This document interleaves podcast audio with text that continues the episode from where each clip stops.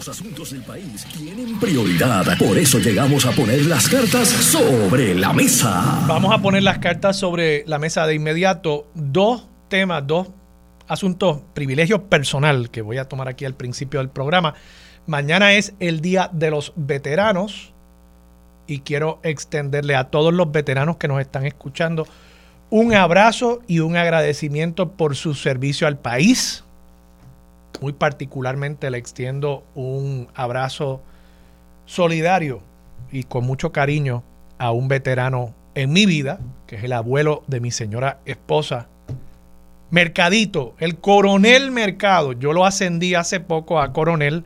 El ascenso a general todavía está en trámite a él y a toda esa generación de puertorriqueños que fueron veteranos, fueron soldados en la guerra de Corea, Borinquenier, Mercadito, y a todos los demás que nos estén escuchando que han servido en las Fuerzas Armadas, en su día les extiendo un abrazo y de nuevo el agradecimiento por el servicio que prestan a la nación. Por otro lado, quiero también, y de nuevo, este quizás es más personal, personalísimo el privilegio darle un agradecimiento y felicitaciones a mi querida madre, que este domingo 12 de noviembre cumple, lo digo, es que yo creo que a ella no le gusta que yo diga la edad que ella cumple. Carmen Prieto cumple unos cuantos añitos. Vamos a dejarlo ahí para que después no me grite por el teléfono. Felicidades a ella y mi agradecimiento y todo mi amor a la señora, a la persona que me trajo a este mundo y me dio el privilegio de la vida con todas las alegrías, todas las tristezas, toda la humanidad que implica el existir. Vamos a hablar de otros temas. Quiero, por supuesto, discutir el tema de las encuestas Hoy el periódico El Nuevo Día nos da lo que entiendo será la última entrega de esta secuencia de encuestas con los resultados de las contiendas entre los dos candidatos que permanecen en el lado popular, Jesús Manuel Ortiz y Juan Zaragoza, y los dos candidatos que permanecen en el lado PNP en la contienda por la gobernación, Pedro Pierluisi y Jennifer González. Vamos a estar hablando sobre eso. Vamos a hablar también sobre la contienda en San Juan entre Miguel Romero, Terestela González Denton, Manuel Natal y los candidatos hipotéticos de los demás partidos, toda vez que no sabemos quiénes figurarían en la papeleta de los demás partidos. Pero antes quiero discutir otros temitas. Hay una noticia que a mí me ha dejado boquiabierto, molesto, creo que no soy el único. Y es esta noticia del caso de un hit and run, un conductor que impactó a una joven, Natalia Ayala Rivera, una joven que entiendo estaba apenas comenzando la vida, 20 años. Tenía esta joven, ella se había detenido porque tenía un problema con una goma, con una llanta, y se había bajado de su vehículo para lidiar con esta situación, pasa por el área un conductor y la atropella. La atropella, esta persona luego se va a la fuga y esta persona luego llega hasta un cuartel de la policía para hacer una querella para intentar reclamarle al seguro los daños a su vehículo. Este truán, su nombre es Carlos Maldonado, este truán que según el técnico sociopenal, según la familia de la víctima, no ha expresado ningún tipo de remordimiento. Este truán no va a pasar un solo día en la cárcel. La sentencia que le ha impuesto el sistema judicial de nuestro país es de 10 años de probatoria, de probatoria. Le quitó la vida a una joven puertorriqueña y no va a pisar la cárcel un solo día.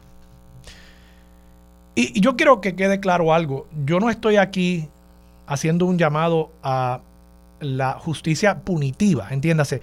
Yo no estoy planteando que el haber terminado con la vida de una joven deba acarrear un castigo proporcional al delito por el mero castigar. No estoy diciendo que nuestra sociedad deba ser retributiva en ese sentido, de que ojo por ojo, si tú le quitaste la vida a alguien, bueno, pues deberías entonces morir o deberías pasar el resto de tu vida en la cárcel. Nuestro sistema constitucional, al menos en teoría, establece que el propósito de nuestro sistema de cárceles es correccional. Entiéndase, nuestro departamento, la agencia que corre las cárceles se llama el Departamento de Corrección, corrección, de corregir. Nosotros queremos buscar, incluso es Departamento de Corrección y Rehabilitación. Nosotros queremos corregir a la persona, queremos rehabilitar a la persona, que pueda reintegrarse a la sociedad. Así que yo no estoy aquí reclamando por el castigo. Yo no estoy diciendo que como él mató a alguien, él entonces su vida debería terminarse. Eso no es lo que estoy planteando. Pero sí creo que en un sistema de justicia para que funcione, las víctimas de los delitos tienen que sentir que se ha hecho justicia. Y para que las víctimas del delito entiendan que se ha hecho justicia, tiene que haber algún grado de responsabilidad de la persona que comete el delito. Aquí no hay duda de que esta persona cometió el delito. No hay duda sobre eso.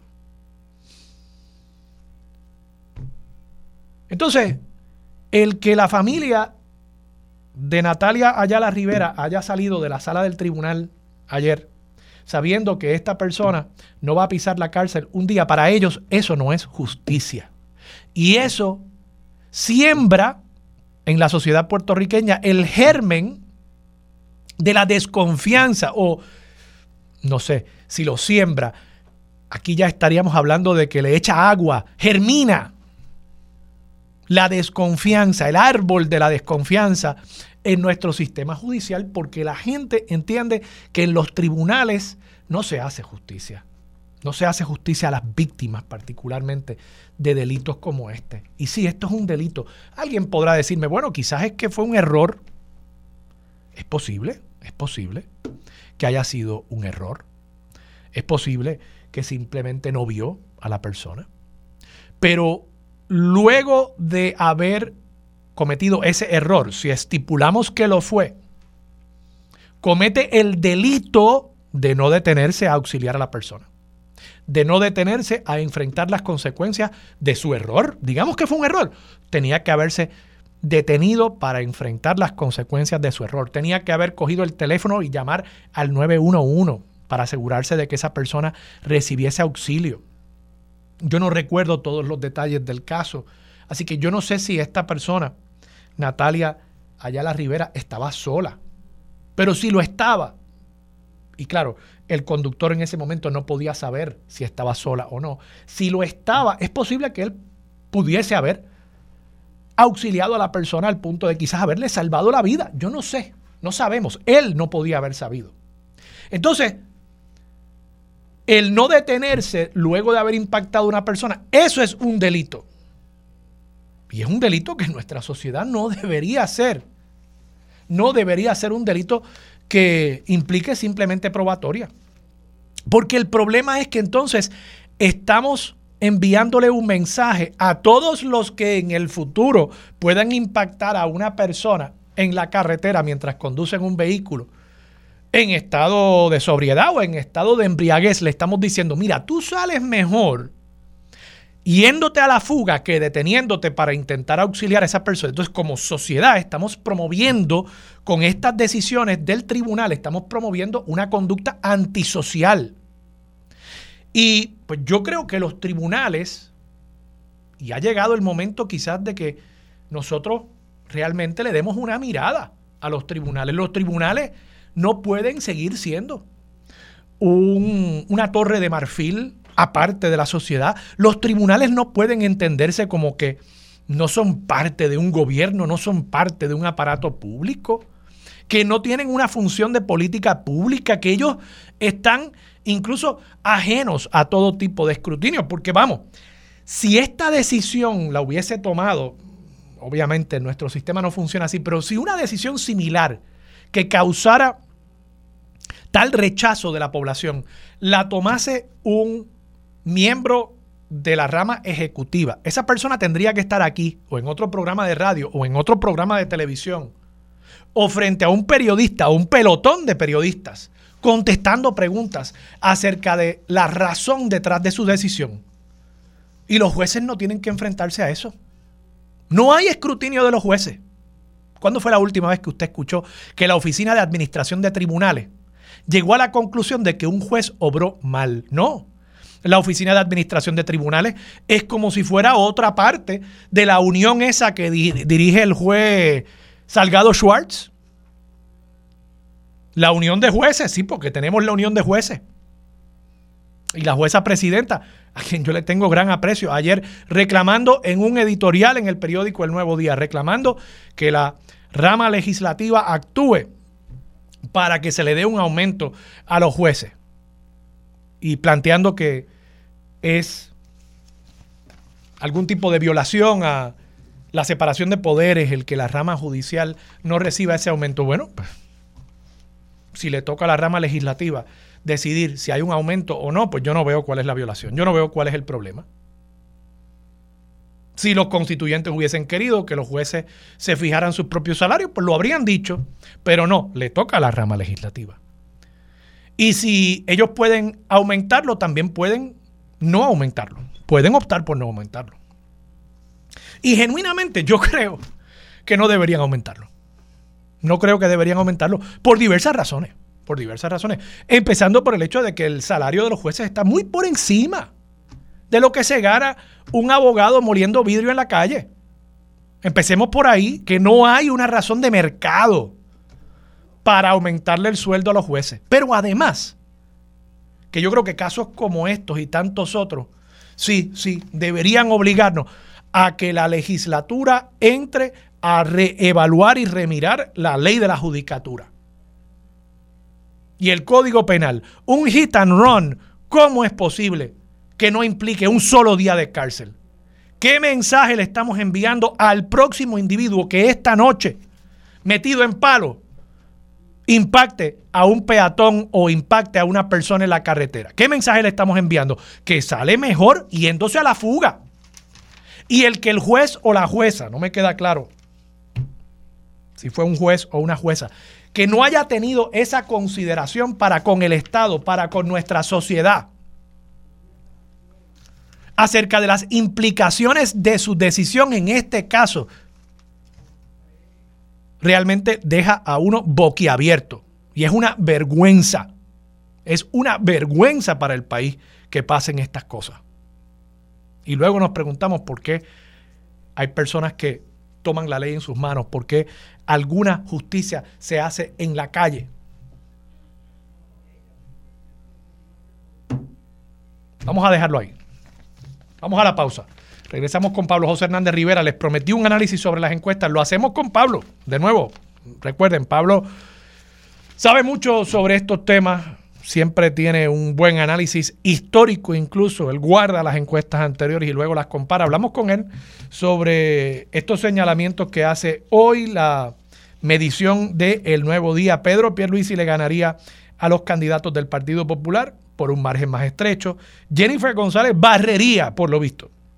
¿Cómo eso se conjuga? ¿Cómo eso empata con los resultados de la primaria en el PNP? Eso lo analizamos cuando regresemos aquí en Sobre la Mesa por Radio Isla 1320. Quédate en sintonía. Conéctate a radioisla.tv para acceder y participar en nuestra encuesta diaria. Sobre la Mesa por Los asuntos de toda una nación están sobre la mesa. Seguimos con el análisis y discusión en Radio Isla 1320. Esto es Sobre la Mesa.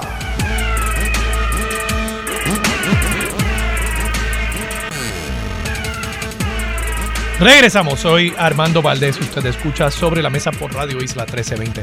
Me escriben varias personas sobre el tema que discutimos durante el primer segmento, este caso de hit and run, un conductor fugado luego de haber impactado a eh, una joven de creo que era 20 años, me escribe esta radio escucha sobre el caso del hit and run en el 1999, un conductor ebrio con punto .38% de alcohol en la sangre mató a mi papá en el aeropuerto Luis Muñoz Marín, mientras mi padre trabajaba en la autoridad de los puertos.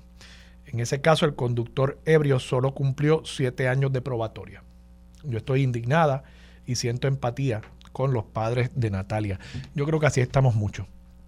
Es más, diría yo que así estamos la vasta mayoría de los puertorriqueños. Esta impunidad no puede continuar en nuestras calles.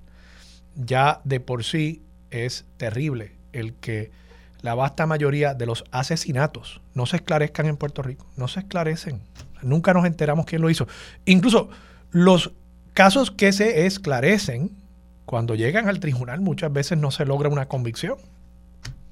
Pero entonces si a eso le sumamos la impunidad en las calles de conductores irresponsables, de conductores ebrios, de conductores que se van a la fuga, esas vidas también cuentan.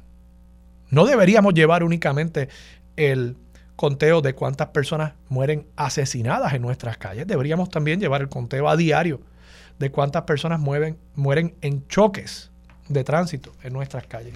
Y realmente es terrible, terrible ver que esta persona, no porque uno quiera la retribución, no porque uno quiera la venganza, no porque uno quiera el castigo, sino porque uno quiere asegurarse de que el próximo que impacte a un peatón o a una persona en la calle que se bajó de su carro, uno lo que quiere es asegurarse de que esa persona no haga el cálculo al instante de que mejor sale huyendo de la escena, del choque, porque eso va a costar más vidas, porque eso es promover una conducta antisocial. Y me reitero, quedo boquiabierto pensando que este tribunal no consideró eso al momento de fijar esta sentencia de solo 10 años de probatoria para una persona que se había probado, se había probado que había matado a esta joven puertorriqueña. Pablo José Hernández Rivera está en línea telefónica. Pablo, buenos días. Buenos días, Armando, y buenos días a toda la radio audiencia. Me gustaría un comentario tuyo antes de pasar al tema de las encuestas sobre, sobre este caso que he estado reseñando durante la mañana realmente, como, como suele pasar mucho en tu programa, coincido totalmente con lo que tú has dicho. Es una tragedia y provoca una sensación de injusticia que reduce la confianza en nuestras instituciones. Pablo, vamos a hablar de las encuestas. Eh, yo le decía a los radioescuchas que de ordinario yo estaba acostumbrado a que tú me enviaras. Y quizás la gente se ríe o cree que, que no es cierto, pero tú me enviabas siempre un análisis de las encuestas, un análisis histórico tú guardas muchas de las encuestas anteriores y eso permite hacer unas comparaciones. Obviamente el nuevo día siempre hace la comparación con la anterior y eso es aleccionador, pero si uno ve la totalidad de las encuestas, pues de pronto uno ve quizás un, retrato mucho más claro. Uno ve dónde las encuestas la han pegado, dónde pues se han distanciado un poquito más del resultado final en una elección. En general, pero primero, esta vez no me la enviaste y, no sé si la habrás enviado a alguien y debo entonces eh, sentirme celoso, pero empecemos por tu análisis general de lo que dicen estas encuestas sobre el ambiente político en Puerto Rico a un año de las elecciones. Bueno, yo voy a empezar con la encuesta para la gobernación entre todos los candidatos. Yo creo que esta encuesta que le da, voy a hacer, voy a usar a Jesús Manuel Ortiz de referencia porque es el candidato popular que mejor sale, ¿verdad? Y es el que sale ganando la primaria. Así que solamente para fines de este análisis vamos a asumir que, va a ser él. Él tiene 27 y 28% de respaldo contra Pierluisi y Jennifer González. Y pierde por 5 puntos contra Pierluisi y 17 contra González. Si bien esos no son números alentadores de primera impresión, tampoco son números desalentadores. ¿Por qué? Porque para esta misma fecha, en las elecciones de 2020, o sea, en noviembre de 2019, Charlie Delgado tenía 20% de respaldo, 7 a 8 puntos menos que Jesús Manuel, y estaba perdiendo por 15 que es más o menos lo mismo que su madre sale perdiendo contra Jennifer, pero mucho más de lo que su madre sale perdiendo contra Pierluisi. Y un año después Charlie Delgado perdió por apenas 1.7%. Y muchos creen que Charlie Delgado iba a ganar, pero cometió unos errores al final que causaron esa derrota. Además de distintas circunstancias de operación electoral. De modo que yo estoy bien convencido que de aquí a un año el Partido Popular puede ganar la gobernación si hace el trabajo que tiene que hacer. Eso es en cuanto a la gobernación. Otra cosa de la encuesta de la gobernación que me sorprende, o no necesariamente me sorprende, sino creo que merece mucho análisis, es que Jennifer González saca 12 puntos más que Pierluisi, pero el candidato del Partido Popular se queda casi exactamente igual, o sea, baja un solo punto. ¿De dónde sale ese 12% de Jennifer González? Pues sale un por ciento de Wanda Almao, un por ciento de Victoria Ciudadana, un por ciento del Proyecto Dignidad, 2% de un otro candidato que no definen ahí, 5% que no votaría y quería votar, eh, un por ciento de gente que no sabe o rehúsa contestar. O sea que lo que vemos ahí quizás es una capacidad de conseguir votos mixtos o votos por candidaturas que están yendo a otros partidos, pero no al Partido Popular. Ahí, ahí te puedo añadir, según tú sabes que el Nuevo Día pone las gráficas y en el texto del artículo también presenta mucho dato. Según el artículo, el artículo lo firma la redacción del periódico, según el artículo dice, en las filas del PNP una mayoría del 69% votaría por Pierluisi, 69%.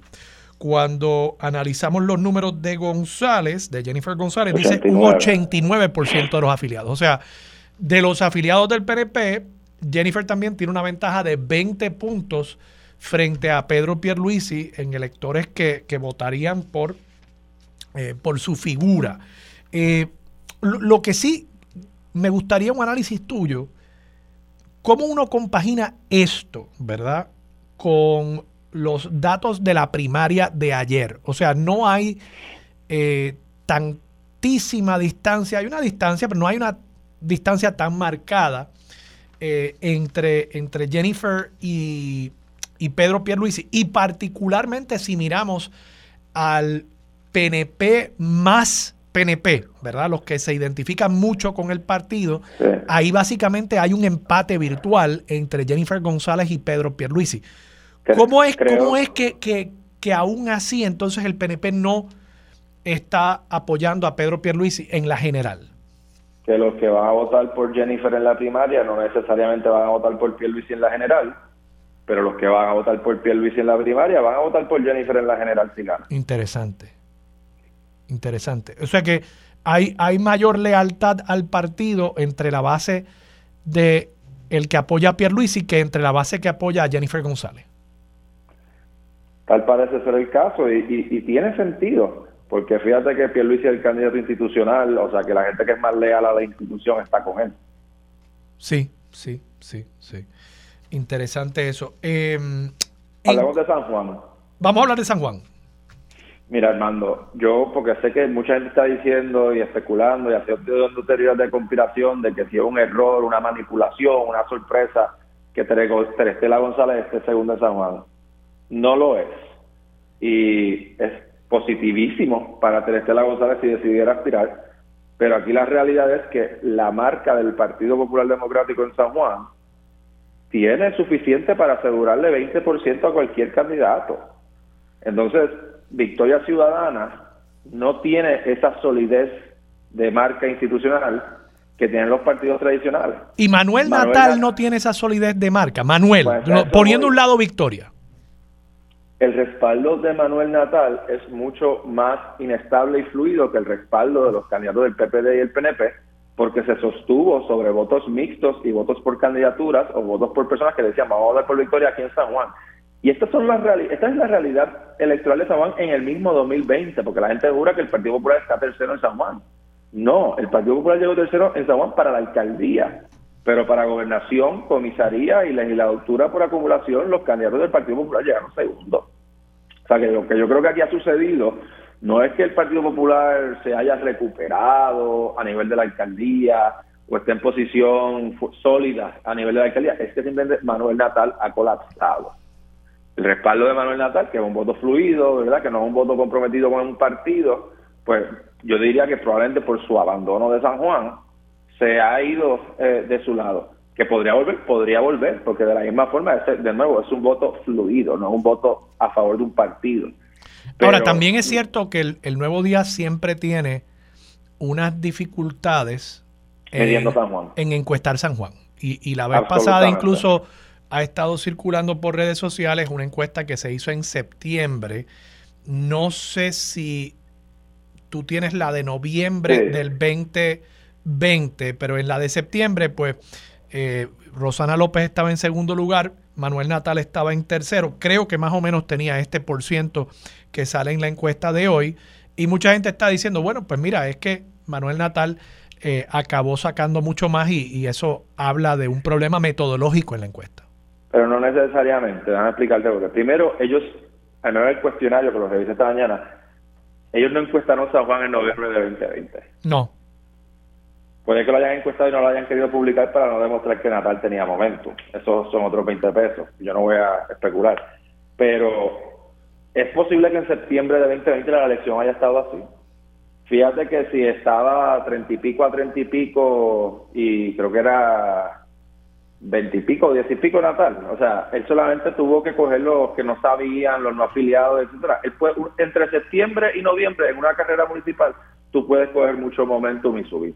Y no tuvo que subir tanto. O sea, tenía que quitarle 10 puntos al popular y ya casi empataba. O sea que no, no creo. Pero de todos modos, sí, la encuesta a nivel de San Juan suele equivocarse por mucho históricamente.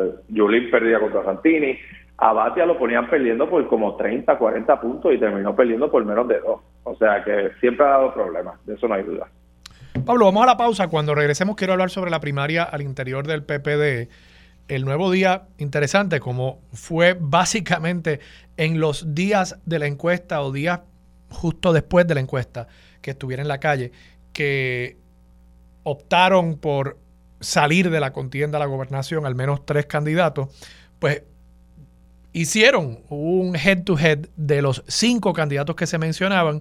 Y me gustaría una reflexión tuya sobre lo que eso dice acerca de las decisiones que han tomado algunas de esas personas de, echarse a un lado en la contienda por la gobernación. Vamos a la pausa, regresamos con más de Sobre la Mesa por Radio Isla 1320. Quédate en sintonía, conéctate a radioisla.tv para acceder y participar en nuestra encuesta diaria.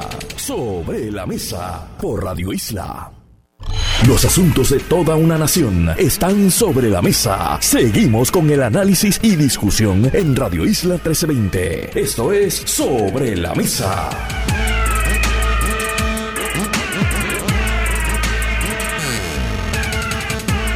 Regresamos hoy a Armando Valdés. Usted escucha sobre la mesa por Radio Isla 1320. Pablo José Hernández Rivera sigue sentado a la mesa. Pablo, la encuesta del nuevo día en cuanto a la primaria del Partido Popular Democrático pone a Jesús Manuel ganando la contienda, pero pone a Charlie Delgado en un segundo lugar bastante cercano. Y me resulta interesante, por tanto, que Charlie Delgado haya optado por hacerse a un lado. Yo planteé aquí el día que se publicó eh, ese resultado que me parecía que hablaba bien de Charlie Delgado, con quien yo he tenido diferencias por razones de, política pública, pero me parece que habla bien de Charlie Delgado, el que aún teniendo posibilidades de ganar la primaria, él haya efectivamente cumplido con su palabra, en el sentido de que él entendía que una primaria no le venía bien al Partido Popular Democrático y que haya demostrado ese, ese nivel de desprendimiento. De nuevo, aún teniendo, aún siendo él quien, según esta encuesta, tenía posibilidades reales de retar a, Jesús Manuel Ortiz. Y obviamente también está la figura de José Luis Dalmau, Luis Javier Hernández y eh, Juan Zaragoza, encuestados que están más o menos en un eh, range similar eh, de entre 13 a más o menos 17%. ¿Cómo tú lo ves? Bueno, pues sí, coincido en que habla bien de Charlie Delgado que haya sostenido su palabra. Yo honestamente, volviendo al análisis histórico, es bien común que el candidato de la pasada elección salga bien en esas contiendas. Yo recuerdo encuestas de después del 2016 donde Beniel, cuando el doctor Ferrer todavía estaba vivo y posiblemente corría, Eh, Bernier salía altísimo también. Eh, recuerdo en el 2012 cuando Alejandro iba encaminado a ser el candidato, no es que Aníbal Acedoila le ganaba ni nada, pero, pero retenía fuerza. O sea, siempre existe mucho respaldo hacia el candidato de la elección anterior. En este caso, creo que también se debe al hecho de que los candidatos del PNP, del PPD, pues todavía no habían alcanzado, están encaminados a alcanzar, porque hemos visto una gran mejoría, pero todavía no habían alcanzado un factor de reconocimiento alto. La encuesta primaria es bien difícil, Armando, bien, bien difícil, porque tienes que hacer una muestra de una muestra, en un universo pequeño, los márgenes de error son grandes. Y, y, a mí, pues para darle credibilidad a encuestas de primaria, me gusta ver patrones a través de varias encuestas. Y en ese sentido, pues yo creo que en el PNP la realidad está un poquito más complicada, porque ves que Pierluisi ganó la de Noticel, eh, pero entonces pierde la del Nuevo Día y entonces ves que dentro de la del nuevo día entre los más PNP está empate. O sea que no, esa se ve más impredecible. En el caso del PPD, en este momento, pues parece bien claro que Jesús Manuel tiene una, delantera cómoda. Eh, la tenía en la de Noticel con 40%, la tiene en la del Nuevo Día, donde saca 30, pero los que están más cercanos a él, pues ya no están corriendo. Dicho todo eso, eso no quiere decir que la candidatura de Jesús Manuel esté asegurada. Si tú ves las encuestas del, nuevo día de noviembre de 2019, por ejemplo, en la primaria, la, acabo la tengo aquí al frente mío, Eduardo Batia 38%, Carmen Yulín 32%, Roberto Prats 9%, Charlie Delgado 8%. O sea, Charlie Delgado estaba con 8% en cuarto lugar y está y termina ganando en primer lugar con 60 y pico por ciento. O sea que eso puede cambiar en un año. ¿Va a cambiar aquí o no va a cambiar aquí? La realidad es que no sé. Me inclinaría a pensar que no, que no va a haber la misma volatilidad, porque eh, ni Juan Zaragoza ni Jesús Manuel Ortiz son tan desconocidos como lo era Charlie Delgado en el 2019, que le ayudó en ese año turbulento, hace como una figura de cambio. Sí, coincido, como una cara nueva. coincido contigo. Eh, eh, siempre el no tener un reconocimiento amplio entre el electorado es un problema, pero es también una oportunidad. Incluso en ocasiones puede ser un mejor problema que el que te conozcan perfectamente bien. Eh, y, yo creo que eso puede haberle costado mucho a Eduardo Batia, por ejemplo. La gente lo conocía, eh, no conocían a Charlie Delgado y eso a un año de la elección le costaba a Charlie pero en la medida en que se dio a conocer y que esa primera impresión que hizo le gustó más al electorado que la que ya tenían formada, muy bien formada, de Eduardo Batia, él le sacó partida a eso. Y así es como yo pienso, él logra ganarle tanto a Eduardo como a, Carmen Yulín. Así que eh, en esta contienda no parecería haber alguien en una posición similar a la de Charlie Delgado. Juan Zaragoza es un senador ya, este es su su segundo cuatrienio como senador. No, su primero. este es su primero. Bueno, está bien, su primero, pero fue secretario de Hacienda. O sea, la gente le, le conoce, él tiene una marca. Jesús Manuel, pues este sí es su segundo cuatrienio como legislador, presidente del Partido Popular Democrático. También lo conocen. Creo que es más difícil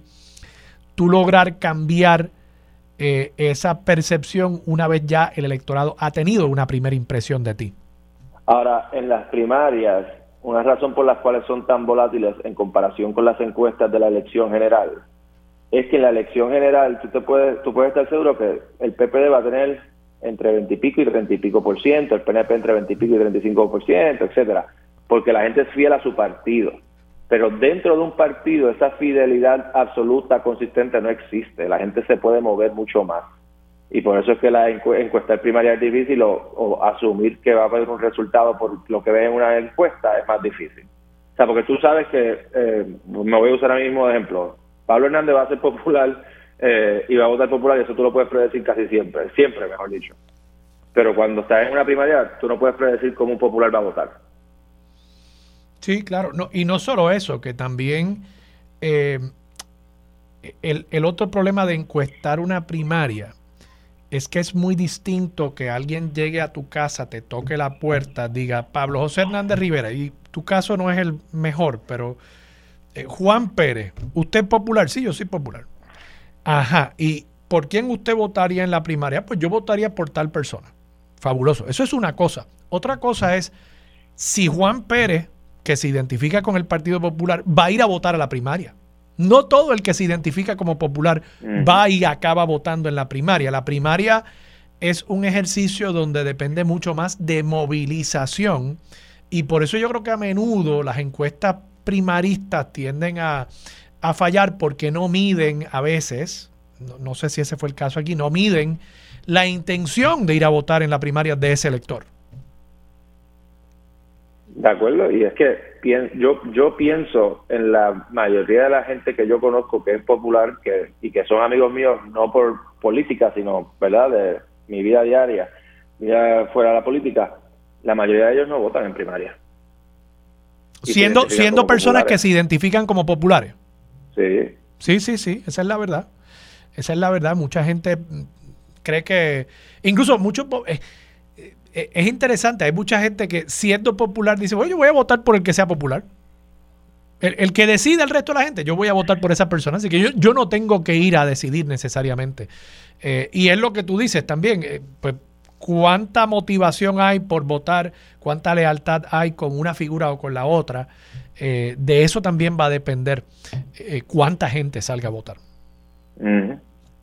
Bueno, Pablo, muchas gracias. Y, y si tienes un documento hecho, me lo pasas. No, no me dejes fuera de, la lista de distribución. Y gracias, gracias por tu análisis. No, tengo, tengo, ahora soy candidato y el tiempo está consumido por otras cosas. Pensé, pensé en eso. Oye, Pablo, hablando de eso, eh, radicaste candidatura el eh, domingo formalmente. Eh, lo voy a decir, para fines de transparencia, yo estuve allí apoyándote. Eh, ¿Cómo, cómo te sentiste? Me sentí muy bien, me sentí sumamente bien. Yo creo que fue una actividad... ¿Cumpliste tus expectativas? Superó mis expectativas en términos de la asistencia y de la emoción de la gente que estaba allí. Yo estaba allí. A mí, no me, a mí no me encuesto el nuevo día pero pues tú sabes, estos son deditos que hacen en canales de televisión. Hicieron tres esta semana y, en los tres ganaba con sesenta y pico por ciento, que es para mí un gran honor y lo recibo con mucha humildad. ¿Sabes por qué no te encuestarían? Porque no sabían contra quién iba. puede ser, puede ser, sí. Pero, pero encuestaron a Romero contra Terestela. Sí, sí, sí. Eh, sí, la verdad que y pudieron haber puesto candidato, no sé, eh, candidato genérico PNP. Eh, hay mucha gente que votaría por cualquier PNP también. O sea, esa es la verdad. Eh, el corazón del rollo de ese partido. Así que pudimos haber visto eso. Pero te consta entonces que no encuestaron. No es que va a salir el dato durante el día de hoy. Ah, bueno, no, no me consta. No te consta. Ok, bueno, podría ser. A veces ellos hacen eso, dejan, dejan alguna eh, para mañana o para más tarde en el día. Veremos. Pero ellos están invitando a los candidatos a reaccionar a su estudio y hacer una entrevista y a mí no me han invitado, así que por eso ah, bueno. que no. Sí, sí, sí. Pablo, gracias. Gracias a ti. Un abrazo, Pablo José Hernández Rivera. Vamos a la pausa, regresamos con más de Sobre la Mesa por Radio Isla 1320. Quédate en sintonía. Conéctate a radioisla.tv para acceder y participar en nuestra encuesta diaria. Sobre la mesa por Radio Isla. Una de las figuras del periodismo más influyentes de nuestra generación llega a discutir los puntos importantes de los temas que te afectan. Ahora se une a la mesa el galardonado periodista, escritor y columnista Benjamín Torres Gotay. Regresamos, soy Armando Valdés, usted escucha sobre la mesa por Radio Isla 1320. Benjamín Torregota y buenos días. Buenos días Armando, como siempre encantado de estar en el programa. Gracias, gracias por estar aquí eh, hoy. Vamos a hablar sobre la encuesta, eh, Benjamín. Eh, comencemos con los datos que hemos visto hasta ahora apuntan a que continúa habiendo un descontento con el gobierno, pero que el gobierno ha podido poco a poco eh, ir reduciendo el descontento y mejorando sus números de aprobación. ¿Cuál es tu lectura de eso? ¿Tú crees que eso es un proceso natural? ¿Tú crees que Eh, eso tiene que ver con PNPs, personas que se identifican con el partido, se va acercando la elección y quizás ven las cosas de una manera un poquito distinta, simplemente porque se aprestan a votar por su partido de nuevo y pues tienen que de alguna manera justificar eso. Pues dicen, bueno, sí, me, me gusta lo que está pasando en el país. ¿Crees que efectivamente la gente está notando unos cambios? ¿O crees que también está pesando aquí el, efecto publicidad? El gobierno está metiendo mucho, mucho, mucho dinero antes de la edad electoral en eh, publicidad y la publicidad vende, por eso, por eso es una industria. ¿Cómo tú lo ves? Yo coincido con ese último análisis que tú haces, Armando. Yo creo que la, mejora, eh, leve, pero mejora como quieras, en, la, en el nivel de aprobación del gobernador Pierluisi, eh, que con todo y eso tiene un apenas un 27%, creo que es la, la, cifra de aprobación, que es, realmente un desastre, ¿no? En términos de lo que es los niveles de aprobación que se espera de un político, más aún de un político que aspira a la reelección. Eh, yo creo que esto tiene que ver mucho con la campaña publicitaria, Armando. En esto, hace, hace ya meses, yo no sé si llega el año, que tú no puedes meterte meter la cabeza en ningún medio de comunicación de ninguna plataforma y no encontrarte con un anuncio de gobierno este, esa campaña del, lema haciendo todo, haciendo que las cosas pasen, pues está omnipresente en todos los medios. Este, eso yo creo que es la, la, principal razón de, esa, de ese cambio. También puede que tenga que ver con que en uno que otro sitio ya se está corriendo alguna obra, ya se está viendo alguna construcción, etcétera, aunque los eh, problemas esenciales y principales que le preocupan a Puerto Rico, entre los cuales que yo creo que está al tope de esa lista el tema de la, de la energía eléctrica, pues todavía ese está, todavía ese es un, tormento, un dolor de cabeza para la, para, la, para la sociedad y para la población. Te pregunto, viendo estos números, ¿cómo tú eh, entiendes entonces el hecho de que hoy el periódico plantea que cualquiera de los dos candidatos PNP le ganaría al candidato popular, a cualquiera de los dos candidatos populares y a cualquier candidato que pueda presentar los demás eh, partidos, incluido Juan Dalmao, que si bien todavía no se ha materializado eh, efectivamente la alianza, eh, pues yo creo que todo el mundo da por sentado que Juan Dalmao va a ser el candidato de una alianza bipartita, al menos de, de Proyecto Dignidad debo decir, de Victoria Ciudadana y el Partido Independentista Puertorriqueño. ¿Cómo es que el PNP luego de siete años, todo lo que esté pasando, pues de alguna manera u otra la gente tiene que poder decir, pues sí, eh, vivimos en el país que ha creado el PNP durante los pasados siete años.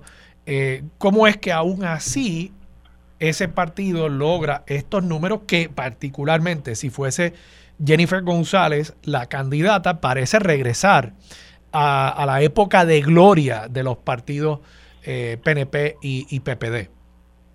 Eso, así mismo yo lo planteé en una columna que, está en el periódico de hoy, Armando. Este, esto, esta explicación yo creo que está a la vista de todo el mundo, Armando. El PNP es el partido más grande y mejor organizado y con mayores recursos de Puerto Rico y ese bloque de treinta y poco por ciento con el que le fue suficiente para ganar las últimas elecciones, pues eh, va, a seguir siendo suficiente, mientras las otras eh, eh, alternativas, la más fuerte de todas es el PPD, se queda en cerca del 25%, la alianza no cuaja, Proyecto Dignidad no aparece o no se siente que vaya a experimentar el crecimiento grande que algunos le vaticinaron, este, ese bloque del PNP con el, electorado atomizado como está en este momento es suficiente para ganar elecciones en Puerto Rico. En cuanto a los comisionados y su cuarenta y pico por ciento, eh, debemos recordar también que está empezando la campaña, que la comisionada tiene una excelente imagen, que, que esos números realmente eh, generalmente bajan, esos números que las encuestas dan en esta época a veces los hemos visto en 60, 60 y pico por ciento, van bajando a medida que la campaña avanza y empieza el fragor de la campaña.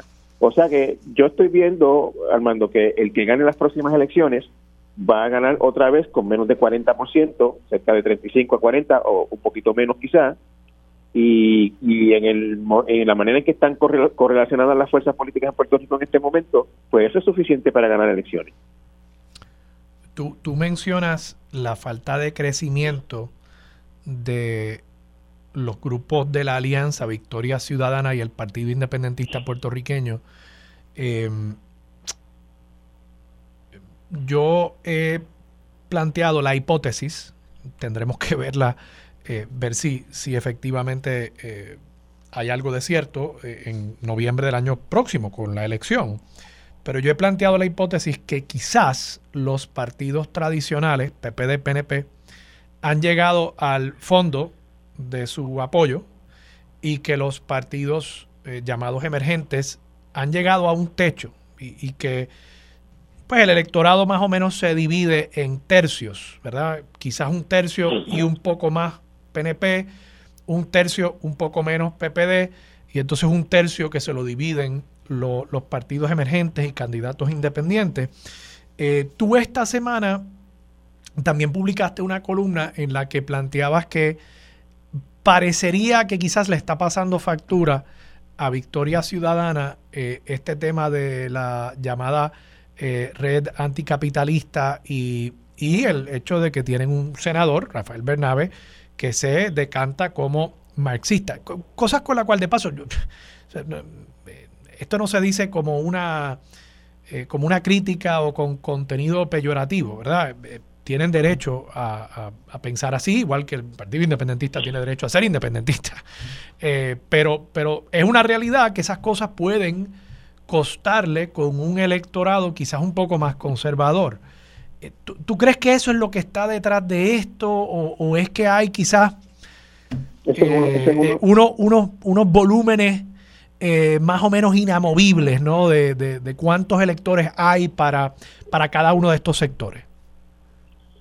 Bueno, en, el caso de, de Victoria Ciudadana y el PIB, el tema de la independencia y el socialismo o la sospecha de socialismo sobre Victoria Ciudadana eh, les afecta, o sea, son dos de muchos factores que les afectan. Les afectan, además de eso, eh, yo mencionaba en esa columna la, la, la, costumbre, la tradición, el status quo, que eso tiene un peso enorme en sociedades uh, un poquito alérgicas al cambio como somos en Puerto Rico. Le afecta también, y eso no se ha hablado lo suficiente, la salida de Alexandra Lúgaro, que era la superestrella del movimiento de Victoria Ciudadana de un día para otro no tienen a su principal figura. Este, y eso evidentemente les está pesando algo también. Eh, yo, yo encuentro que esos son, son todos esos factores eh, los que los que hasta este momento, faltando un año para las, para las elecciones, no permiten que se haya visto la fuerza que se creía alguna gente que podía tener el, los integrantes de la alianza. Aunque también es importante notar que la alianza en este momento se ha estado hablando todo el cuadrenio, pero no se ha anunciado, no se sabe exactamente qué va a ser, no se sabe a quién se va a apoyar para qué puesto, dónde van a unir fuerzas, dónde no, etcétera. Y eso también pues tiene a la gente un poquito así como, como en el aire, alianza como algo abstracto. Como yo decía en la columna, cada cual se lo imagina según lo quiere o lo teme.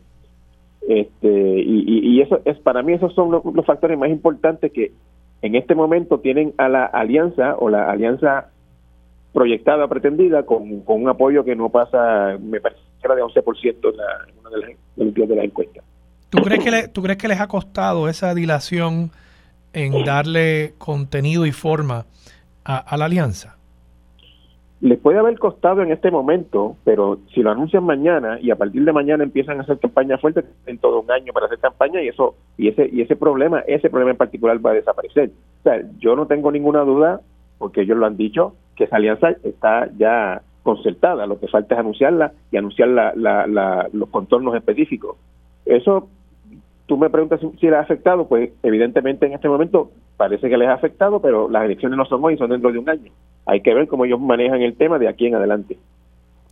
Dijo Manuel Natal en entrevista, creo que fue con Gloria Ruiz Cuilan, eh, en esta serie de, eh, entrevistas que han hecho en respuesta a la encuesta, dijo que ellos van a presentar eh, todos los candidatos eh, para, eh, para todos los puestos que le requiera la ley con tal de no perder la, la franquicia. Incluso él había planteado en una entrevista anterior que había publicado el periódico hace ya quizás una semana, creo que fue el viernes pasado, que si no lo hacían de esa manera podían incluso no, no poder figurar en la papeleta. Un poco planteando que, podría costarles la franquicia aún antes de las elecciones.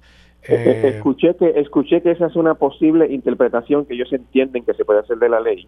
Ellos no creen que esa es, que, esa es la interpretación correcta de la ley, pero temen que si no presentan X cantidad de candidatos, eh, haya un intento de eh, descertificarlos antes de la elección. Sí, sí. Este, ese, es el planteamiento que ellos, es el planteamiento con el que ellos están eh, lidiando.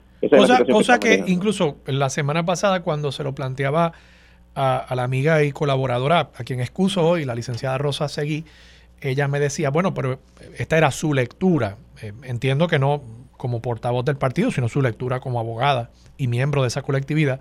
Me decía que eh, ella entendía que la decisión del tribunal que, les esencialmente les devuelve la, franquicia por el cambio en las reglas que hubo durante el proceso electoral en el año 2020, que esa decisión deberían pararlos todavía hasta la elección del, del, 2024. Y me parece razonable ese planteamiento. Así que no me queda claro. Me, me, parece, Armando, me parece, Armando, que ellos no quieren correr el riesgo. No quieren correr el riesgo de una desertificación en medio del proceso electoral sería sería sería muy muy o sea sería un golpe muy fuerte y me parece que ellos están haciendo la están tomando las medidas para evitar correr ese riesgo. Sí. Ahora cómo tú crees que lo reciba el electorado el tema de unas candidaturas popularmente conocidas y sé que tiene un poquito de carga peyorativa pero popularmente conocidas como candidaturas de agua. Cómo cómo tú crees que el electorado reciba eso pues esa es una buena pregunta, Armando, porque eso es algo que nunca esta generación ha visto. Este, esta generación no ha visto eso, nada, nada parecido a eso nunca. Habría que ver si lo entienden, si lo apoyan, eh, si, si lo, si, si, si logran los de la alianza convencerlo. Mira, tenemos este candidato, pero este candidato no sirve, voten por este otro. Este, hay que es, algo que hay que ver. Yo en, Puerto Rico no ha habido eso nunca. Lo, más parecido a eso que ha habido Armando es cuando ha habido consultas de estatus que hay fórmulas que nadie quiere defender y la ponen ahí como quiera y por la fuerza de gravedad acá siempre su par de porcentaje, su, su, porcentaje bajito. Este, hay que hay que ver. Realmente es un tema que en ese sentido que, necesitamos todavía ver cómo la cómo el electorado puede puede asumir algo que nunca que nunca ha pasado. Sí.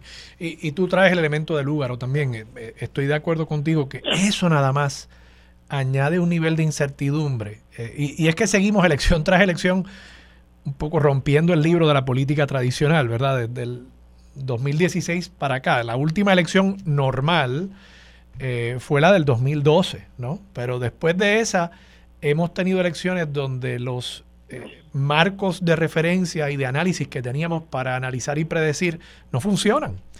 Y me parece que va a pasar lo mismo en esta elección, porque Lúgaro, por ejemplo, fue candidata independiente en el 16, saca 175 mil votos participa en la elección próxima 2020 como candidata de Victoria, Victoria saca más o menos 175 mil votos. Y entonces la pregunta para el 2024 es, ¿esos votos se convirtieron en votos de Victoria o la ausencia de Lúgaro libera a esas personas? Yo sé que eran votos bien duros con Lúgaro, la lealtad a esa figura era muy sólida, pero ¿se convertirán automáticamente en votos de Victoria en ausencia de ella? Pues de nuevo, Armando, eso está por ver. Este, yo pensaría, pensaría que, que la gente que, como tú bien dices, y, es, totalmente cierto, gente bien leal a ella, súper leal a ella, pues yo creería que, que están buscando para dónde coger y no hay en el panorama una figura que se le parezca, en el sentido de mujer, este, adepta a las redes sociales, este, con todos los atributos eh, que tenía Lúgaro, muy inteligente, muy articulada. No existe un paralelo a esa figura. Eh, la alianza va a tener como figura principal a Juan Dalmau, que también tiene su, su, su, banco de carisma. Eh, recuerda que Dalmau sacó el PIB del eterno 2% al 14%, que también es una figura de mucho carisma. Este, no me atrevería a decir en este momento que todos y cada uno de los votos de Lúgaro va a estar con Dalmau, sospecharía que muchos sí.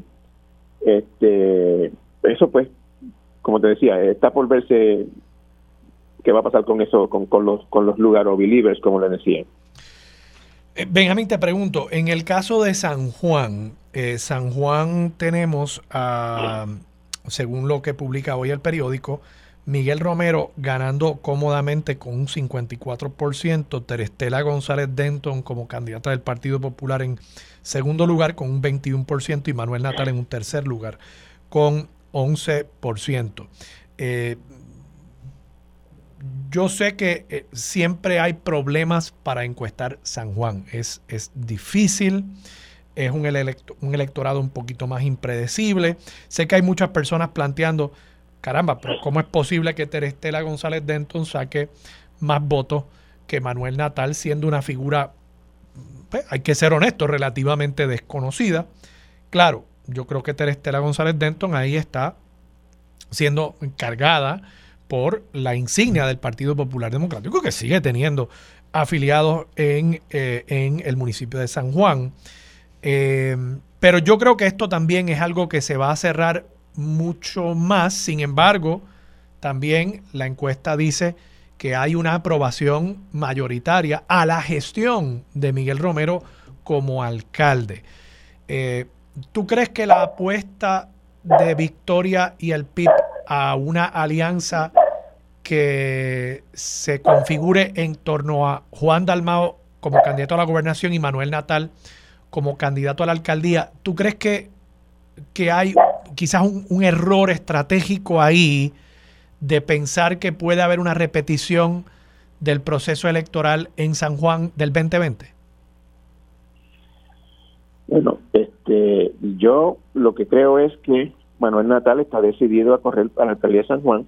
Eh, cuando él decidió aspirar a San Juan en el 2020, nadie le daba oportunidad y tú bien sabes que estuvo a punto de ganar la contienda, perdió por muy poco eh, yo creo que ellos en Victoria Ciudadana son arriesgados, que lo han demostrado antes, que se toman riesgos que la gente dice, wow, de verdad que va, que va a hacer eso. Eh, y yo me parece que ellos están decididos a, arriesgarse nuevamente con Manuel Natal en San Juan y, y, pensaría que va a obtener un apoyo parecido al de la vez anterior, quizás hasta un poco más, porque a la gente ve que hay opción de triunfo, pues se, se junta el resultado de la encuesta yo lo, lo, entiendo de la siguiente manera. Manuel no ha hecho campaña en San Juan, él ha estado proyectándose a nivel nacional, ha estado proyectándose como líder de, Victoria Ciudadana, en, enfrentado, enredado en la batalla de Victoria Ciudadana, no se le ha visto presente en el tema de San Juan hasta este momento. Eh, y en el caso de Miguel Romero y, y su nivel de aprobación, la gente no, se da cuenta de que, de que ganar puntos como alcalde es un poquito más sencillo de lo que alguna gente cree. Recoge la basura a tiempo, este, mantén la ciudad más o menos presentable y casi siempre eso es suficiente. Y en el caso de Miguel Romero, pues no se puede decir que, en esos aspectos ha sido un mal alcalde. En el aspecto de la ciudad limpia y de la y de la y del recogido de basura y de los servicios así poco esenciales que la gente le, pide a, a los alcaldes, un poquito de seguridad, etcétera, lo ha manejado apropiadamente bien. La gente con eso se contenta. Este, tú, tú bien sabes que en Puerto Rico hay una tradición de alcalde, si el, alcalde es bueno, tiene votos de todos los partidos y hay ejemplos de ambos partidos, que sé yo, Carolina, Cagua, Bayamón, mismo Guaynabo. tu Este, Tuabaja, o sea, ser, ser un alcalde exitoso no es tan difícil como alguna gente piensa. Y me parece a mí que Miguel Romero, eh, por lo menos está proyectando que está haciendo las cosas que tiene que hacer un alcalde sin estar pensando mucho más. Y me parece a mí que eso, por eso se debe su nivel de aprobación y creo que, ganarle en el 2024 va a ser, a menos que ocurra algo de aquí a allá, o sea, en este momento me parece que va a ser un poquito menos fácil eh, enfrentarlo que lo que fue en el 2020. Sí, esa, eh, por eso, esa es mi lectura. De nuevo, aprobación de la labor de Miguel Romero. Incluso hoy el periódico también publica una columna de la amiga Marcia Rivera, donde ella eh, un poco dice que no entiende cómo él tiene un 54% de apoyo electoral cuando sus favorables, sus números de favorabilidad, cuando se le pregunta qué usted piensa de Miguel Romero, está alrededor del, del 35%, ¿verdad? Pero, pero creo que ahí ella quizás no, no miró el, el dato de la aprobación de la labor de Miguel Romero. Son dos preguntas distintas. Una es ¿Qué usted piensa de la persona, Miguel Romero? ¿Le cae bien, le cae mal? Ahí pueden haber un montón de factores. Pero la labor de Miguel Romero, según la encuesta, 57% de los residentes del municipio de San Juan aprueban de la labor y tiene un nivel de desaprobación bien bajo, 19%. Eh, así que no me sorprende que entonces 54% esté diciendo, sí, yo votaría por, por Miguel Romero eh, de nuevo. Eh, y, entonces nada, sí, entiendo el punto de que Victoria es un partido arriesgado, pero claro, arriesgan ahí a una ficha que yo creo que es importantísima para ese partido, particularmente en ausencia de la licenciada Lugaro, que es Manuel Natal. Una última pregunta y brevemente, Benjamín, porque me tengo que ir a la pausa. ¿Cómo tú entiendes el que en la elección general Jennifer González llegue hasta un 45%, Pedro Pierluisi se quede en 32 o 33% según la encuesta que publican hoy? ¿Crees que el 45 es más cercano a la base del PNP? ¿O crees que simplemente es que Jennifer pues le cae mejor a la gente? No, la base del PNP me parece a mí que es el 30 y pico por ciento que sacó Luis en el 2020. 30 y pico, ok. Eh, y Jennifer González eh, atrae gente, estadista, que por X o Y razón se había ido del PNP, no le gustaba y no le gustaba incluso Ricky en su momento, este, y ella los trae de vuelta este, por razones que pues podemos discutir en otro momento. Este, eh, pero realmente también me parece que eso es lo que pasa, que ella tiene más arraigo, ella ella trae gente un poquito de gente fuera de la de la de las filas del PNP. Del, del, corazón del, del, del hueso del PNP, que es el que tiene que Bueno, Benjamín, gracias. Gracias por estar disponible para Sobre la Mesa. Siempre a tu orden. Era Benjamín Torrecotay del periódico El Nuevo Día. Vamos a la pausa, regresamos con más de Sobre la Mesa por Radio Isla 1320. Quédate en sintonía, conéctate a radioisla.tv para acceder y participar en nuestra encuesta diaria. Sobre la Mesa por Radio Isla. Los asuntos de toda una nación están sobre la mesa. Seguimos con el análisis y discusión en Radio Isla 1320. Esto es Sobre la Mesa.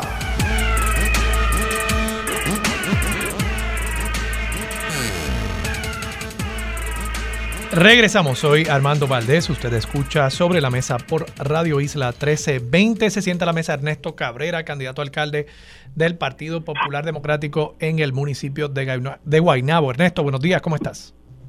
Buenos días Armando, saludos a ti y a toda la audiencia de Puerto Rico, en especial a la buena gente de Guaynabo. Gracias por estar disponible para Sobre la Mesa. Ernesto, tú anuncias tu candidatura, eh, te, te pregunto, la elección pasada, la candidata eh, y amiga Elba Beatriz sacó en Guaynabo 9 mil votos aproximadamente, redondeémoslo a 10 mil. Y el candidato alcalde, alcalde Ángel Pérez, eh, hoy eh, convicto, saca 21 mil votos, una diferencia de, de más de 10 mil votos. En la candidatura a la gobernación, sin embargo, en Guaynabo, Pedro Pierluisi saca 13 mil, Charlie Delgado saca 8 mil, o sea, una diferencia eh, de, de 5 mil votos y hay varios otros candidatos. Juan Dalmao sacó 7 mil votos, que realmente es un número eh, bastante, bastante impresionante. Eh, Lúgaro 6 mil votos y así por el estilo. ¿Cómo, cómo tú planteas ganar esta elección tan difícil siempre para el Partido Popular Democrático eh, y considerando esos números. O sea, allí hay populares, pero parecería que, esos populares eh, y otros de otros partidos acaban votando por el candidato PNP alcalde. ¿Cómo, cómo, tú, ¿Cómo tú planteas virar esa tendencia histórica?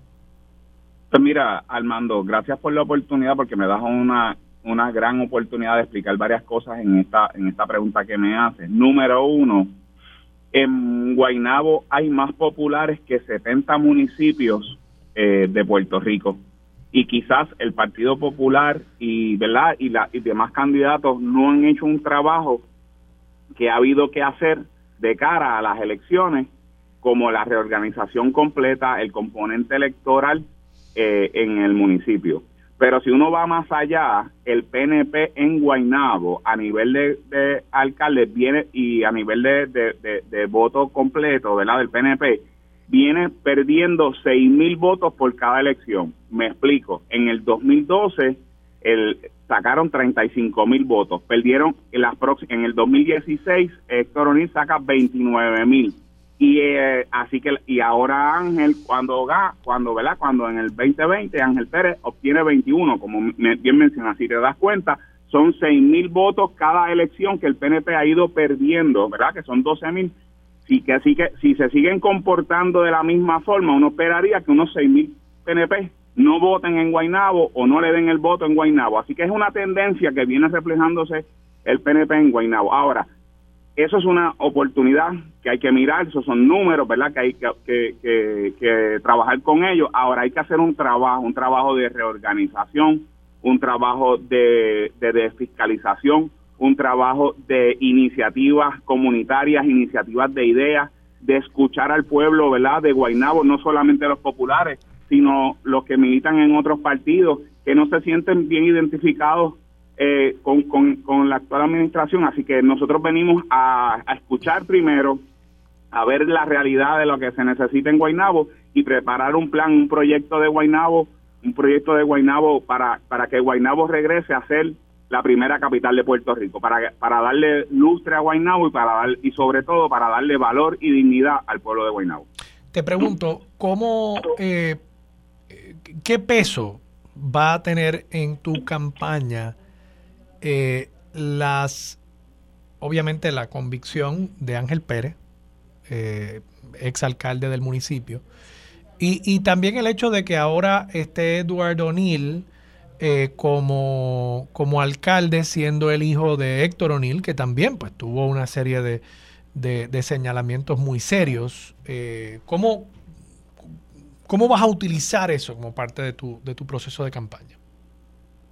Pues mira, Armando, Guainabo viene sufriendo, su, Guainabo ha sufrido una serie de, de, golpes eh, eh, que ha trastocado al guainabeño, ¿verdad? eh, tú bien lo mencionas, lo que pasó con el exalcalde Héctor O'Neill, eh, ¿verdad? Y los casos de hostigamiento sexual que, que todo el, el pueblo de Puerto Rico completo, pues, el demás conoce. Luego de eso, pues, llegó el huracán María que devastó y, devastó a, Puerto Rico y Guaynabo no fue la excepción. Y el movimiento, ¿verdad? Y, la, y la respuesta del municipio ante la gente no fue la mejor en muchas áreas eh, Guainabó tuvo áreas que un año, eh, eh, en casi siete, ocho meses después del huracán María fue que le llegó la luz. O sea, porque las áreas rurales, ¿verdad? El área del 7 esa recibió la luz rápido, pero los campos, Guaraguao, Mamey, Camarones, eh, Ato Nuevo, Lomas del Sol, toda esa gente recibió la luz en febrero, marzo, ¿verdad? Después del huracán. Recuerda que el huracán fue en septiembre. Entonces tienes esa, el huracán, viene la pandemia, eh, que también trastocó al pueblo de Puerto Rico y Guaynabo no fue la excepción donde perdimos, por lo ejemplo, yo perdí uno de mis mejores amigos por, por, aquello del COVID, ¿verdad? Juan Carlos Rivera Juanatey, que siempre se le recuerda con cariño, mi amigo Chucky. Y, y después pasa lo de Ángel y Guaynabo ha sufrido un sinnúmero de golpes eh, físicos, emocionales, y yo creo que es momento de darle lustre, darle regresar la, la, calidad de servicio al, al, al pueblo de, de, Guaynabo y eso es lo que estamos comprometidos. ¿Cuáles son, cómo tú, tú ves eh, los principales problemas de Guaynabo, las soluciones y, y, y por qué tú y no Eduardo O'Neill? Pues mira, yo soy un joven de Guaynabo, nacido y criado en el barrio Guaraguao, eh, tengo mi, bachillerato en Ciencias Políticas del Colegio de Mayagüez, una maestría en, Administración de Empresas en la, en la Universidad de Puerto Rico, recinto de Río Piedra. Trabajé en la Cámara de Representantes con el representante Roberto Junior Maldonado, trabajé en la Comisión de Servicio Público, fui ayudante del alcalde de, Cataño, José Rosario Meléndez, y, y tuve un negocio propio, eh, también ahora trabajo con la Asociación de Industriales de Puerto Rico, eh, como representante de servicio al socio, ¿verdad? De los industriales, la gente que mueve la economía de este país, ¿verdad? Así que me ha dado una oportunidad de ver eh, tanto de experiencia de educativa como una experiencia eh, de trabajo tanto a nivel público, profesional, personal, ¿verdad? Con un negocio pequeño que me ha dado la oportunidad de escuchar, de sentir de que, cuáles son esas necesidades. Y eso es lo que yo le traigo a la mesa a la gente de Guaynabo. Mi, número uno, mis valores. Yo vengo de una familia, mi papá fue servidor público, fue representante, eh, jamás fue eh, señalado por nada. Eh, mi mamá fue una maestra de sobre 33 años en los pueblos, en, en el municipio de Guaynabo, mi Carmen Fuente, que es donde todo el mundo la quería. Y bueno, estoy, yo me, estacioné ahora un momento a atender la llamada y estoy al lado de la escuela que lleva el nombre de mi papá en el barrio Santa Rosa 2, la escuela Ernesto Cabrera Alejandro, que la escuela la cerraron, como muchas cosas que cerraron en, las escuelas del país, pero Guaynabo se afectó grandemente por esta escuela. Estoy al lado de la escuela de mi papá. ¿Y, ¿Y por qué hago esto de señalamiento? Porque una de las cosas que vamos a trabajar es con la educación. Ver una escuela de deportes para el municipio, para, para los niños de, de Guaynabo, una escuela donde eh, puedan resarcir mejor eh, sus rendimientos, no solamente académicos, sino también eh, ¿verdad? Eh, deportivos. Vamos a estar trabajando con la tercera edad, porque Guainabo tiene la mayor cantidad de personas de la tercera edad en el zip code 00968, y eso no te lo dice yo, te lo, te lo dice el censo. Vamos a trabajar unos planes y unos proyectos para atender a estas personas porque son muchas las necesidades. O sea, yo tengo una, un, Guaynabo es un pueblo bien grande, Armando, donde tenemos gente bien diferente en el, en el precinto 7, ¿verdad? En lo que es el área del, norte, en lo que es eh, San Patricio, Caparra, y tenemos también las personas humildes y buenas de acá de, los campos. Yo conozco a, a, las dos áreas, vamos a estar trabajando por las dos áreas, vamos a estar unificando a Guaynabo porque Guaynabo somos todos. Ernesto Cabrera, muchas gracias. Gracias, Armando. Siempre disponible. Un abrazo. El candidato alcalde del Partido Popular Democrático en el municipio de Guaynabo. Vamos a la pausa, regresamos con más de Sobre la Mesa por Radio Isla 1320. Quédate en sintonía, conéctate a radioisla.tv para acceder y participar en nuestra encuesta diaria. Sobre la Mesa por Radio Isla. Los asuntos de toda una nación están sobre la mesa. Seguimos con el análisis y discusión en Radio Isla 1320. Esto es Sobre la Mesa. Regresamos, soy Armando Valdés. Usted escucha Sobre la Mesa por Radio Isla 1320. Recientemente, la película, el documental Voces de Pasión se ha estado exhibiendo es de la cineasta puertorriqueña Sonia Fritz y cuenta la trayectoria artística de cinco cantantes líricos puertorriqueños, Larisa Martínez, Rafael Dávila, Michot Marrero, Laura Pavón y Joel Prieto. Y precisamente para hablarnos un poco sobre este documental se encuentra con nosotros una de esas cantantes, la soprano Larisa Martínez. Buenos días, Larisa, ¿cómo estás? Hola, buenos días. Cuéntame, ¿de qué trata Voces de Pasión? Pues mira, Sonia Fritz eh, quiso contar la historia de cinco cantantes líricos, cantantes de ópera de Puerto Rico, que estamos por el mundo eh, haciendo nuestro arte y ella quiso exponer eh, lo que estábamos haciendo, nuestra trayectoria y mostrárselo al pueblo de Puerto Rico.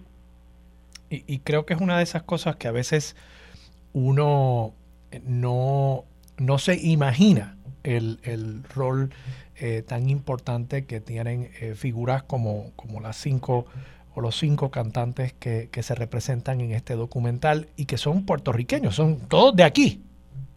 Sí, nacidos y criados y hechos, eh, y, que desarrollamos nuestro talento en Puerto Rico en la mayor parte, sí, así es. Y el documental los sigue a ustedes, no en, en teatros en Puerto Rico, donde obviamente no hay tantas presentaciones eh, operáticas, sino que lo, sigue a través de todo el mundo.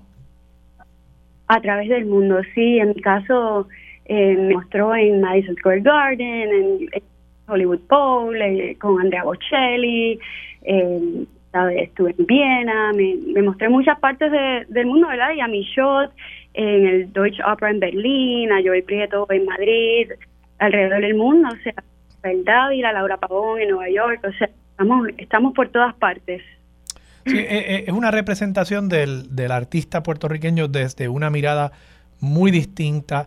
Eh, es una representación de, de nuevo, artistas que quizás en la prensa popular no necesariamente se conocen tanto como otros de géneros musicales más pop pero que muestran otra cara de la creación artística puertorriqueña y seguramente inspirarán a, un sinnúmero de, niñas y niños eh, que verán en ustedes un modelo a seguir, un modelo distinto a, seguir y creo que eh, ahí hay un gran valor en esta obra de la cineasta Sonia Fritz.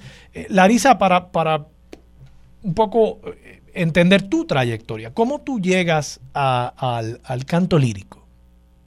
Pues mire, yo siempre he cantado, desde tercer grado tuve una maestra que, que me hizo pensar que cantaba, audicionó a todos los niños y dijo, tú, tú puedes, tú puedes hacer esto. Y yo desde ese entonces cantaba en todos los shows de la escuela, eh, de, de, de mi pueblo, pero no fue hasta como los 13 años que alguien me mencionó de la existencia del Conservatorio de Música de Puerto Rico y de que por qué yo no iba para a, a, a estudiar formalmente y ahí fue que descubrí el Coro Nacional de Puerto Rico, eh, descubrí el piano, o sea, no para descubrir el piano, pero empecé a estudiar el piano, estudié teoría y solfeo, y, y pues empecé a, a descubrir la música clásica como tal. Y una vez me recuerdo que al principio estaba bien confundida cuando la primera vez que canté el Mozart de el, el requiem de Mozart, que era en latín, y recuerdo haber estado como que, ¿qué es esto? Todas estas voces, este mar de voces, y no entendía pero recuerdo que el día del concierto la emoción mía fue tanta que casi no pude ni cantar porque me bajaban las lágrimas de lo bello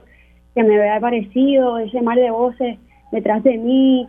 Era una cosa que yo no había experimentado nunca y que yo supe que yo quería ser parte de eso, de esa experiencia.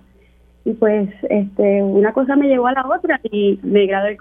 Aún así estuve en, el, en la Universidad de Puerto Rico y me gradué de Ciencias Ambientales mientras hacía continuaba los estudios de bachillerato en música en el Conservatorio de Música, pero la música ganó y terminé haciendo mi maestría en música en, en Manes, en Nueva York, en el Conservatorio de Manes, y luego me quedé, me quedé en Nueva York porque de ahí me surgieron mucho, mucho trabajo y pues eh, aquí.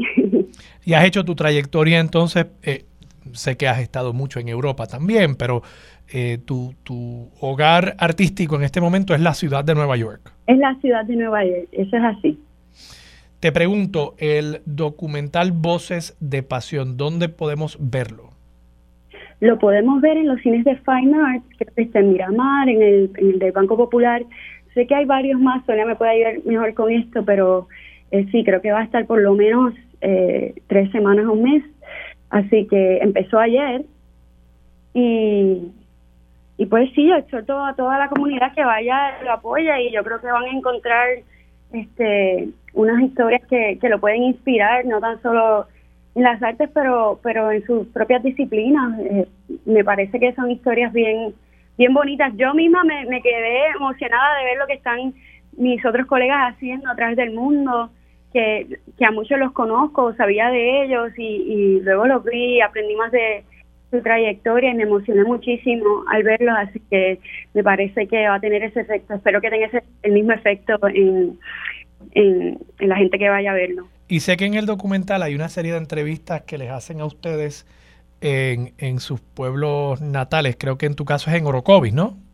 Sí, mi familia completa es de Orocovis, sí, así es. Pero, pero además de esas entrevistas, eh, también captan momentos de quizás mucha intimidad y de mucha, quizás hasta tensión, ¿no? Butterflies in the stomach, como dirían, cuando están a ah. punto de, salir al escenario. Eh, o sea que los, los persiguieron por, un tiempo. Nos persiguieron cuando nos estaban haciendo el maquillaje y todo, antes de entrar al, al stage y cómo era que nos estábamos preparando. Me enseñaron vocalizando y preparándome. Eh, mental y técnicamente, ¿verdad? Para, para cantar, que, sí, eh, eh, y, y también nuestras vidas personales un poquito, para como que all around, todo, todo lo que todo lo que conlleva nuestras vidas, básicamente. Bueno, pues vamos a apoyar a el cine puertorriqueño, pero además a estos eh, cantantes líricos, cantantes de ópera puertorriqueños. El documental se titula Voces de Pasión está al menos en los dos teatros eh, Fine Arts de Caribbean Cinemas en Miramar y en Atorrey. Estará por las próximas semanas. Comenzó ayer Voces de Pasión, de nuevo es el título de este documental de la cineasta Sonia Fritz. Larisa, gracias. Muchas gracias a ustedes, que tengan buen día. La soprano Larisa Martínez, una de las ah, artistas eh, que se sigue en este documental junto a Rafael Dávila, Michot Marrero, Laura Pavón y Joel Prieto. Bueno, con eso vamos a la pausa. Regresamos aquí en Radio Isla 1320 con Dígame la verdad, eso es lo próximo. Esto es Radio Isla 1320, celebrando la Navidad en grande.